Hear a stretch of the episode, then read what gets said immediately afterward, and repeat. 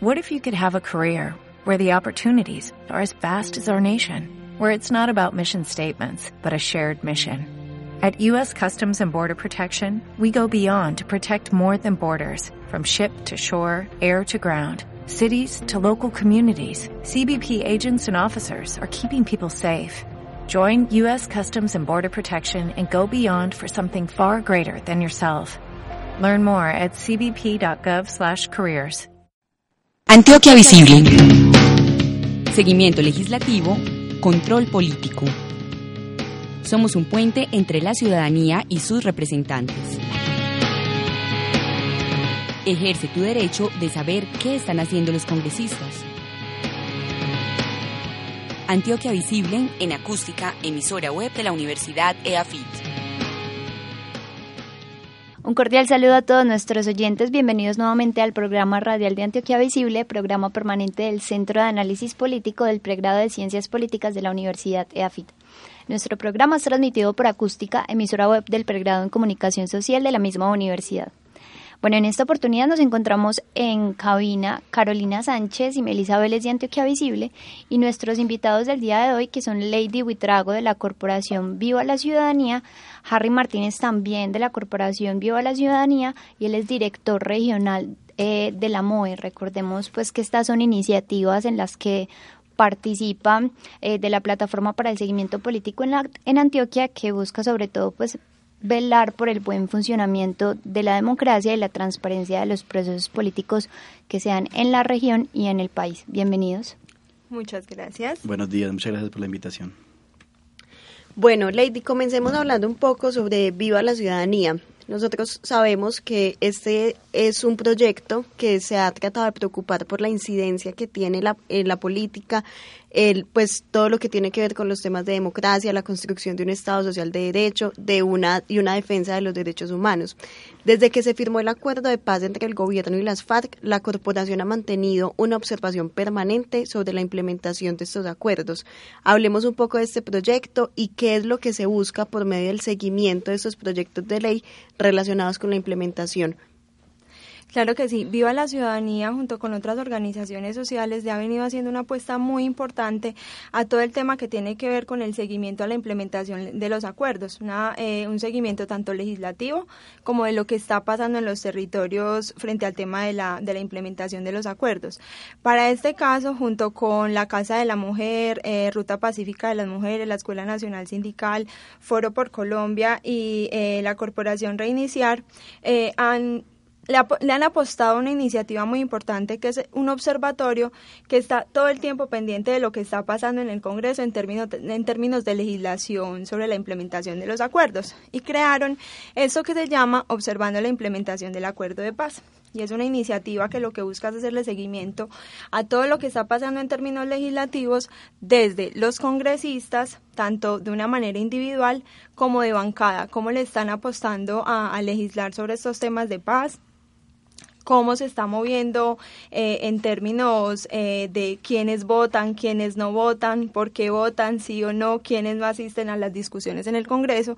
Entonces es un, es un proceso muy, muy a la par de lo que está pasando en el Congreso, muy constante y muy, muy em, en vivo y en directo de lo que está pasando para poder informar a la ciudadanía en general, a la sociedad civil, cómo va esta implementación de los acuerdos. Cuéntenos un poco cuáles han sido esas dinámicas visibles que se han visto eh, a la hora de implementar eh, las leyes necesarias para el acuerdo de paz.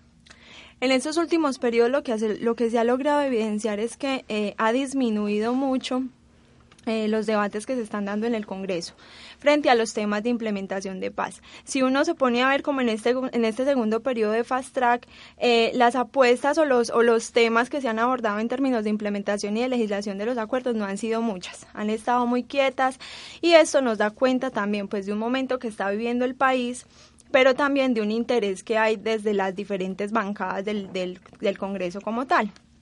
Y eso nos genera muchas alertas porque estamos en un momento supremamente importante para lo que es la implementación de los acuerdos. Han quedado unos temas relegados que son fundamentales para lo que se viene en términos de implementación y de lo que está pasando, por ejemplo, con el tema de la Jurisdicción Especial para la Paz y de la reforma político-electoral, que ahorita vamos a hablar un poco más sobre eso.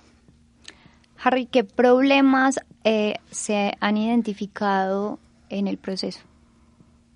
Bueno, digamos, antes yo quisiera como hacer un, par de, anotaciones, un par de reflexiones. Una tiene que ver con lo que sucede con el proceso de paz justamente después de la firma del Teatro Colón, ¿no? Y es que ese es el momento en que se amplían nuevos actores todo el proceso de implementación, todo el proceso de desarrollo como tal de lo que se venía acordando hacía ya dos años, ¿cierto? Es decir, hasta la firma, quienes asumían la responsabilidad de que, de que eso funcionara o no, pues eran el gobierno, las FARC y los acompañantes. Pero justo después de la firma empiezan nuevos actores a hacer parte importante de todo el ejercicio de la construcción de paz eh, en Colombia. ¿Cuáles nuevos actores? Por ejemplo, sabemos que el Congreso hoy juega un papel fundamental en la implementación. Sabemos que los liderazgos territoriales juegan un papel fundamental en la implementación. Las organizaciones sociales y la academia hemos asumido desde diferentes puntos un papel en ese ejercicio de implementación. Esa, esa reflexión es muy importante tenerla en cuenta porque hace parte de la noción del éxito o fracaso de lo que estamos viviendo hoy sobre la implementación del acuerdo. Es decir, hoy estamos en un nuevo nudo casi que equivalente a lo que sucedía en su momento cuando nos decían que uno de los miembros había parado de la mesa o que la mesa había entrado en un, en un momento de tensión tal que no tenían como salida allá en La Habana y aquí en Colombia pensábamos, bueno, ¿eso cómo iba a funcionar? Pues hoy estamos en un nudo similar, solo que los actores ya no son solamente el gobierno y las FARC, sino que son otros actores además los que tendríamos que entrar a decidir, a ser parte, a movilizarnos si es necesario en pro pues de conseguir ese acuerdo. Creo que ha sido uno, uno de los errores mediáticos es pensar que el acuerdo cuando se firmó ya se logró y es precisamente lo que sigue después con los nuevos actores el proceso. Esa es como, como una reflexión que quisiera, por la que quisiera em, empezar para contestar tu pregunta acerca de las dificultades. Uno de los grandes temores que, que tuvo durante todo el proceso de negociación del acuerdo las FARC y que es uno de los temores que tiene hoy además el ELN en el nuevo proceso, es qué garantía de cumplimiento tienen, ¿verdad?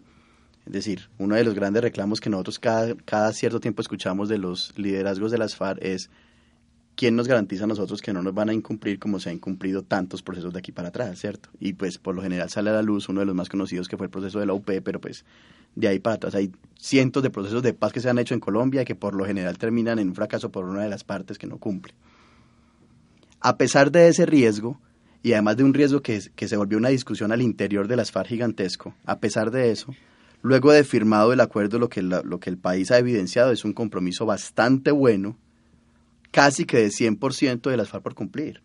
Es decir, por agruparse en las zonas veredales a pesar de que las zonas veredales no estaban listas, por entregar las armas a pesar de que no se las había entregado los los los, los certificados que se decía que se iban a, a entregar, por concentrarse, a pesar de que todavía no estaba en el momento de la concentración la ley de amnistía clara, que es un riesgo gigantesco para cualquier combatiente si lo, si lo piensan. Es decir, han venido cumpliendo. Hombre, ha habido disidencias, ha habido faltas, pero en proporción con otros procesos de paz ha sido mínimo lo que las FARC ha faltado, ¿cierto? Eso hay que reconocérselos, pues. En contraprestación, el papel que ha venido jugando el gobierno y la sociedad civil en este nuevo momento no ha sido tan, y, digo, y la sociedad civil ya, ya me explicaré por qué, no ha sido tan comprometido. Es decir, a pesar de los alegatos tanto de las organizaciones acompañantes como la ONU o de organizaciones sociales o de las mismas FARC, las zonas veredales hoy, cuando ya las están, las están soltando, o sea, tienen que irse de ahí, no están listas, después de tanto tiempo o a pesar de eso, hoy todavía hay guerrilleros presos después de que se había dicho que se iba a hacer un proceso rápido de, la búsqueda de la amnistía. Es decir, están sufriendo claramente un, desajuste en el, en el cumplimiento. Y en ese sentido, la sociedad civil tiene que tener una reflexión sobre ello, ¿verdad? Con sociedad civil me refiero a sociedad organizada y no. Me refiero a la academia, a las, ONGs, a las organizaciones de base, que tienen algún interés en que esto, en que esto salga adelante.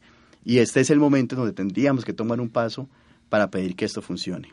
Digamos que hay un, un primer momento sobre el compromiso del gobierno que le hace falta. Es decir, que ha, que ha habido un, buen, un compromiso importante, pero que le hace falta cumplir para poder exigir que cumplan los otros. Un segundo momento sobre eso mismo es que hay cierta incertidumbre sobre la implementación fundamentalmente en los mandos medios de las FARC. Ya vimos la semana pasada lo que nos sucedió con ese señor Rodrigo Cadete y de ahí para atrás lo que nos venía sucediendo. Porque claro, más o menos está que un grupo importante de las FARC pasará a ser parte de la vida política del país, ¿cierto? Con un nuevo partido, con una aspiración político-electoral.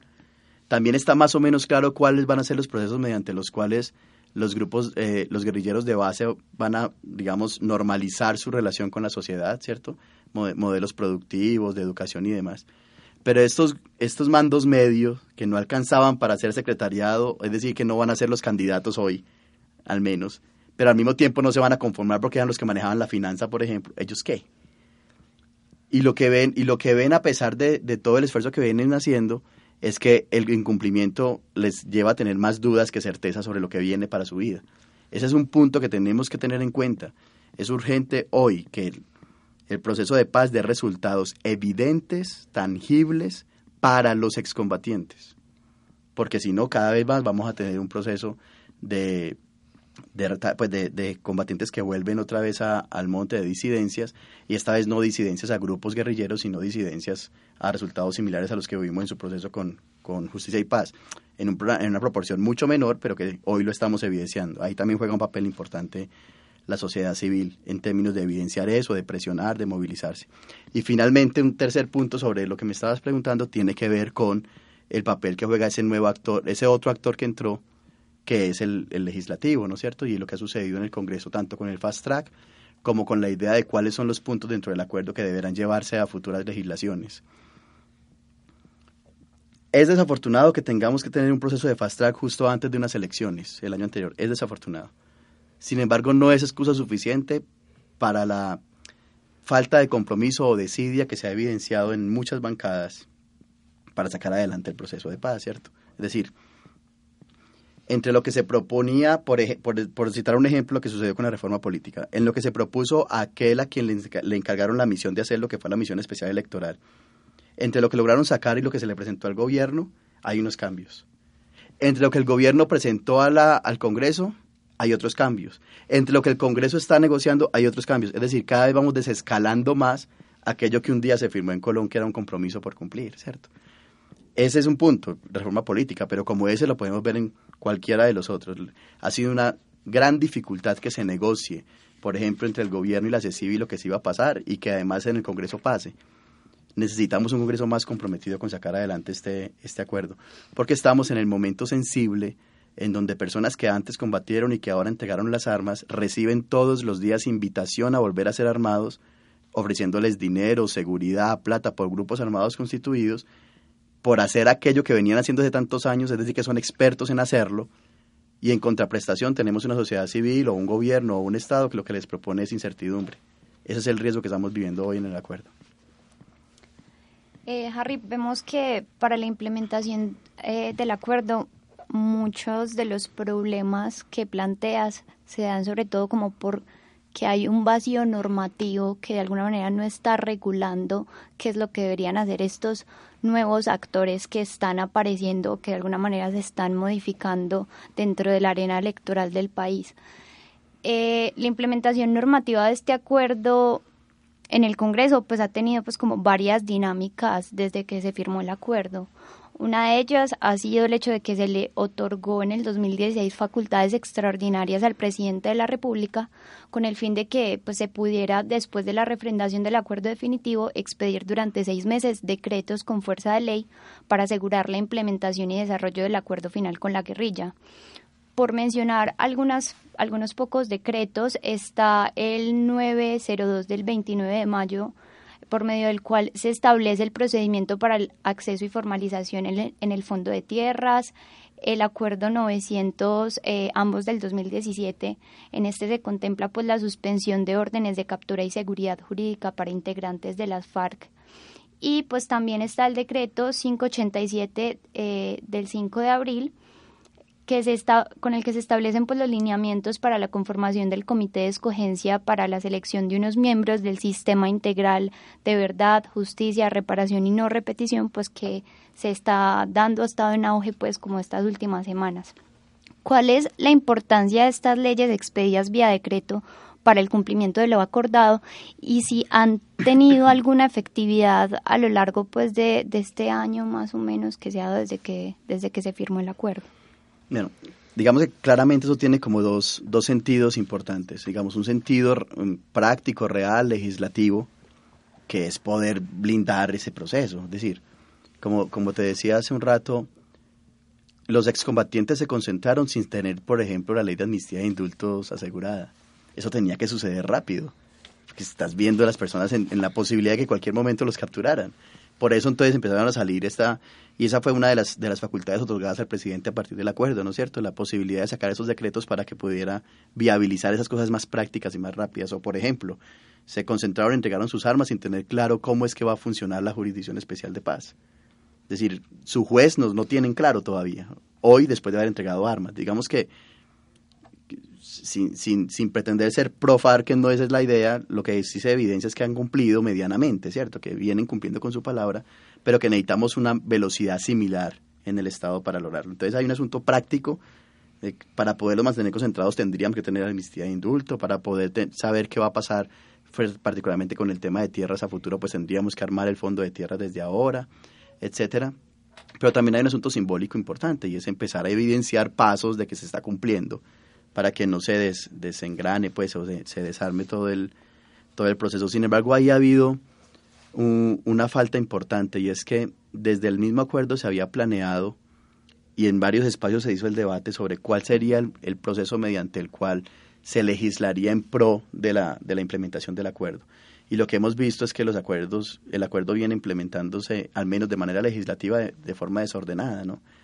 Sale un proyecto de un punto, sale otro de otro, se va moviendo como a raíz de la, como a, la velocidad del ánimo de las bancadas en el Congreso. Eh, es decir, el acuerdo se ha convertido en el Congreso de la República una dinámica, una, parte más de la dinámica propia del Congreso, que sabemos cómo funciona. En el Congreso históricamente un proyecto pasa cuando, las, cuando se lograron encontrar las fuerzas necesarias para que pase.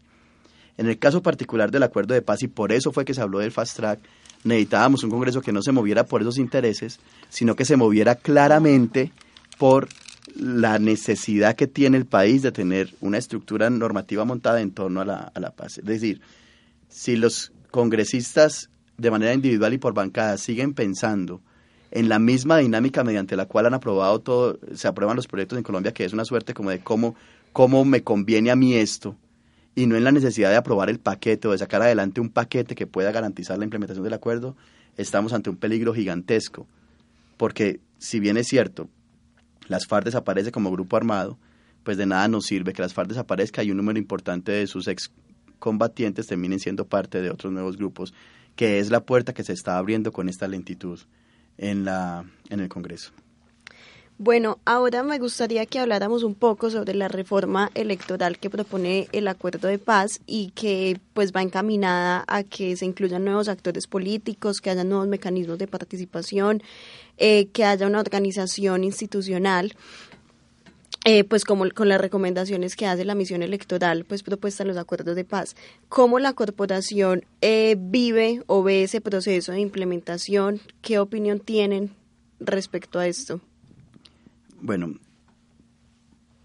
eh, de nuevo dos cosas. Una es sobre, sobre lo que ha venido sucediendo desde las organizaciones sociales. Viva la Ciudadanía ha logrado como aliarse con varias organizaciones, tanto locales como nacionales, no solo para hacerle seguimiento al acuerdo, sino para hacer la incidencia y la movilización necesaria para que se cumpla. Es decir, nosotros desde el primer día en que se habló de la salida al conflicto armado mediante el diálogo, nos hemos montado en que eso hay que defenderlo y hay que sacarlo adelante con todas las diferencias, con los puntos que nos gustan y los que no nos gustan. Independientemente de eso, creemos que acabar con la guerra mediante las palabras es la salida necesaria para el país. Ahora, eso lo creemos no solamente desde IVA, sino desde muchas organizaciones, ¿cierto? Entre ellas la misión de observación electoral, pues y muchas de las que Lady mencionó hace un rato. En el caso particular de la participación política, desde el acuerdo se encomendó la misión a la misión especial electoral, conformada entre otros por la MOE, de hacer una propuesta de cómo sería esa reforma, ¿cierto? Eso tuvo un gran debate nacional. AFID hizo parte de la construcción desde Antioquia de cuál sería nuestra apuesta fundamentalmente en torno a la conformación de nuevas organizaciones políticas. Eh, lo mismo hicieron otras universidades del país, otras organizaciones sociales, y construimos un documento que le presentamos a la Misión Especial Electoral, que luego ellos ajustaron y fue el que le presentaron al gobierno. Un documento sumamente ambicioso como que fuera la propuesta a presentar.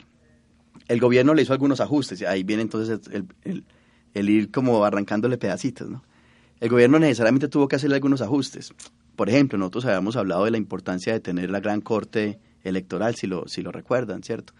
Habíamos hablado de que la Comisión Quinta, si bien es cierto, ha funcionado, no ha funcionado lo suficientemente rápido. Y en Colombia le demuestran a un alcalde que su elección fue ilegal cuando ya está retirado de la alcaldía, es decir, cuando ya no se puede hacer nada. Habíamos hablado, por ejemplo, de la necesidad de articular mucho mejor a la registraduría con el proceso electoral y no solamente con la logística del proceso electoral, de la necesidad de repensarse la idea de la figura de este grupo significativo de ciudadanos que en esta elección presidencial estamos viendo el problema que significa para la democracia o al menos para la democracia de partidos, etcétera. Muchos puntos habíamos planteado y muchos de ellos se desescalaron a la hora de presentarlo al Congreso. Si ustedes recuerdan, en ese, en ese proyecto en particular, justo antes de ese proyecto fue cuando la Corte eh, dijo que los acuerdos, el acuerdo podía ser revisado en el Congreso, recuerdan, punto por punto y no por bloque como se pretendía. Y en el Congreso le hicieron nuevas revisiones. Hoy, aunque seguimos defendiendo que hay que sacar el acuerdo adelante, creemos que como quedó la reforma política fue muy poco ambiciosa en relación con lo que había aunque se han avanzado, se ha avanzado en cosas, ¿cierto? Es decir, sí se está repensando esa figura del grupo significativo de ciudadanos, sí se está repensando la participación política de los partidos políticos, sobre todo los nuevos, sí se está pensando no, seguir ligando a votación la personería jurídica, sino a asociación de, de ciudadanos como parte del partido político. Sí se está construyendo una noción distinta de partidos que si recuerdan nosotros vivimos un proceso de apertura en el 91 que nos llevó a una cantidad casi que incalculable de partidos políticos, luego un proceso de limitación de esa participación, luego otra apertura y ahora estamos de nuevo como pensándonos cuál será, la, será la, mejor figura para que existan el número de partidos necesarios para que la gente se sienta representada, pero no tantos como para alimentar la industria electoral, pues, o la maquinaria electoral, la empresa electoral, sobre todo la, la ilegal. Entonces, creemos que hay un debate importante. Vemos con mucha tristeza que la reforma política, después de haber logrado avanzar bastante bien en la, en la primera comisión en la Cámara, se pegó una frenada impresionante, pasó a ser un punto lejanísimo en la agenda. Hoy en las agendas no se está, no, no aparece ni siquiera en algunas, en algunas de las agendas que se plantean la discusión sobre la reforma política y recordemos que todavía nos hace falta las dos plenarias y la comisión del Senado, es decir, estamos lejos todavía de poder llegar al momento donde se apruebe la, la reforma política y cada vez más cerca las elecciones presidenciales, lo cual limita mucho el accionar de los congresistas. precisamente eso quería mencionar, eh, pues cabe recordar que el plazo del fast track está hasta el 30 de noviembre pues de este año, eh, teniendo en cuenta pues como esta condición eh, qué mecanismos o qué vías, qué alternativas se, podrían dar para que las reformas que son necesarias para la implementación del acuerdo, las leyes que se necesitan crear para este, pues se den efectivamente antes de, del escenario pues de las elecciones algunas estrategias que se han ido eh, moviendo por parte de organizaciones también de la sociedad civil y con partidos minoritarios, por así llamarlos, en el Congreso, es empezar a trabajar en bloque todas esas propuestas, ¿cierto? Eh, como tú lo mencionabas, a unos pocos días, 80 días del Fast Track, todavía faltan siete proyectos por, eh, por presentar en el Congreso, además de los que están en, este, en estos momentos con unos frenos muy importantes y que son fundamentales para lo que se viene en términos de, de calendarios electorales para el próximo año, como lo es las circunscripciones transitorias de paz y la reforma política como tal. Entonces ahí hay un punto importante que desde esas bancadas más minoritarias están impulsando estos proyectos con la idea de empezar a sumar y de fortalecer, de que en realidad en estos, en este poco tiempo que nos queda para poder terminar de legislar la implementación de los, del acuerdo como tal, pues en realidad se dé. Y son temas muy importantes, pues porque lo que nos dice es que de los seis puntos del acuerdo todavía faltan de proyectos de ley en cinco de esos puntos. Entonces, estamos hablando de unos grandes vacíos todavía que hay para poder consolidar como tal eh, lo que se habla de, la implementación del acuerdo de paz. Entonces, desde ahí se están haciendo eh, algunas iniciativas y desde la sociedad civil también. La semana pasada eh, hubo audiencia pública de organizaciones sociales sobre el tema de la JEP, de la Jurisdicción Especial para la Paz, en particular sobre el tema de la participación de las víctimas en estos espacios y lo mismo de circunscripciones transitorias de paz. Organizaciones sociales que están en los territorios se fueron hasta el Congreso a decirle al Congreso, señores, esto es importante que lo saquemos adelante, pues porque está en juego nuestra participación y nuestra representatividad en un espacio tan importante como lo es el Congreso, para legislar temas importantes para aquellos territorios que han sido excluidos eh, siempre de la vida política del país. Entonces yo creo que hay algunas iniciativas que se están dando muy importantes y que van en esa vía de poder. Desde la sociedad civil también, si bien hay unos vacíos muy importantes, pues impulsar y, movilizar todo lo que tiene que ver frente a este tema de, implementación del acuerdo. Uno de los mayores problemas que ustedes señalaron o que han mencionado pues durante todo el programa de radio es la falta de voluntad política del Congreso para la implementación de estos acuerdos de paz. ¿Creen que hacen falta medidas sancionatorias o, o alguna presión no solamente social, sino incluso desde las otras ramas del poder público, desde el Ejecutivo o incluso desde la parte jurisdiccional? ¿Creen que la Corte Constitucional debe intervenir para obligar o para hacer efectivo ese cumplimiento de lo que se acordó? Yo pienso que no. Es decir, yo pienso que de todas maneras el, el mecanismo del fast track estaba acordado desde el inicio. El paso por el Congreso es parte de la democracia, el juego de los poderes dentro del Congreso, ese es el ejercicio democrático. Lo que pasa es que a, esa, a ese juego de poderes, a esas fuerzas, a esas tensiones le hace falta una importantísima, que esa última la que ha logrado los cambios importantes en este país, y eso es la ciudadanía. Digamos, nosotros no nos podemos quedar desde las barras mirando lo que sucede o no sucede en el Congreso hace falta más movilización social. No, no movilización porque ya la hay, pero hace falta académicos, eh, desde programas como este, ejercicios desde la ciudadanía de base, ejercicios de organizaciones sociales, que, que le impongan sanciones desde, las, desde la ciudadanía a los congresistas que se nieguen a movilizar eso. Sabemos que hoy los congresistas están fundamentalmente pensando en las próximas elecciones. Pues bien, ahí tenemos nosotros un cheque en blanco también para hacerles el cobro por el proceso, ¿cierto? no, no, no sería bueno que una rama del poder tratara de cubrir a la otra o de dominar a la otra con tal de sacar adelante el proceso, porque nos crearía también un choque de trenes y una dificultad gigantesca más adelante. Pero sí necesitamos en este instante presionar lo suficiente desde las organizaciones sociales y desde la ciudadanía para que los congresistas se den cuenta que les cuesta no sacar adelante los acuerdos. Es decir, que esa, eh, esa paquidermia que tienen hoy les va a costar mañana electoralmente. Eso hay que hacérselo saber y hay que hacérselo saber desde la ciudadanía en general. ¿Y cree que aún estamos a tiempo para lograr esa presión? Teniendo en cuenta lo que decía Melissa, el fast track tiene un límite, un plazo hasta el 30 de noviembre de este año.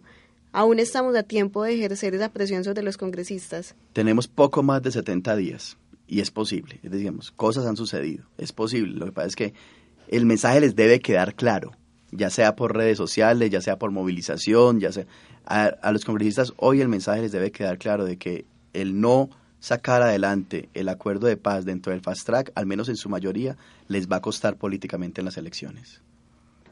Bueno, muchas gracias eh, por sus apreciaciones y lecturas respecto a la implementación eh, del acuerdo de paz. Eh, con esto vamos cerrando. Muchísimas gracias a, Harry y a Lady por acompañarnos el día de hoy. Esperamos tenerlos con nosotros nuevamente para que nos cuenten más pues de los procesos políticos que se están llevando a cabo en el país respecto al, al proceso. Muchas gracias, como siempre, también a Carolina y a nuestros oyentes por acompañarnos en esta nueva emisión. Hoy los invitamos a seguir los diferentes organismos y corporaciones que conforman la plataforma para el seguimiento político en Antioquia arroba con ciudadanía, arroba viva ciudadanía, arroba moe colombia, arroba corp región, arroba mujeres que crean y arroba IPC oficial para estar pendientes de sus próximas actividades. Para más información sobre Antioquia Visible, recuerden visitar nuestra página web del programa que es antioquiavisible.org y síganos también en Twitter como arroba antvisible, en Instagram como arroba eh, capolítico para que estén al tanto de nuestros contenidos sobre la actualidad seguimiento, actividad y comportamiento legislativo. Feliz día. Gracias. Gracias. Antioquia Visible. Seguimiento legislativo, control político. Somos un puente entre la ciudadanía y sus representantes. Ejerce tu derecho de saber qué están haciendo los congresistas. Antioquia Visible en acústica, emisora web de la Universidad EAFIT. If you own a vehicle with less than 200,000 miles and have an auto warranty about to expire or no warranty coverage at all, listen up. CarShield has a low-cost month-to-month vehicle protection plan that covers more parts than ever. Visit carshield.com/audio to find out how you could pay almost nothing for covered auto repairs. Drivers who activate this vehicle protection today will also receive free roadside assistance, free towing, and car rental options at no additional cost. Get your free quote today at carshield.com/audio. That's carshield.com/audio.